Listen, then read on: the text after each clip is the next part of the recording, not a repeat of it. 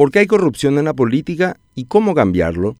Ortega y Gasset escribía hace 100 años, el dato que mejor define la peculiaridad de una raza es el perfil de los modelos que elige, como nada revela mejor la radical condición de un hombre que los tipos femeninos de que es capaz de enamorarse. En la elección de la amada hacemos, sin saberlo, nuestra más verídica confesión. Durante los 10 años de trabajo parlamentario descubrí que todo lo que yo creía que era bueno no era viable y que todo lo viable no era bueno. ¿Pero por qué? Luego comprendí que toda persona que ejerce la representación política resulta ser el resultado de su mejor proyecto de vida. A eso va la democracia. A la luz de la opinión pública, muchos políticos ridiculizados como ignorantes, primarios, cavernícolas, corruptos o mafiosos, no parecen sin embargo acusar recibo de tales acusaciones. Gerard Le Chevalier escribió un artículo maravilloso al que llamó Se buscan políticos honestos para sociedades corruptas. En una de sus frases más memorables decía, el éxito de una persona en un cargo depende fundamentalmente de los criterios para contratarla. Mientras los requisitos de nuestras sociedades para sus políticos sean la mentira, la corrupción, el oportunismo, el clientelismo, el populismo y la demagogia, no debería sorprendernos que así sean los postulantes. Es verdad, ¿no?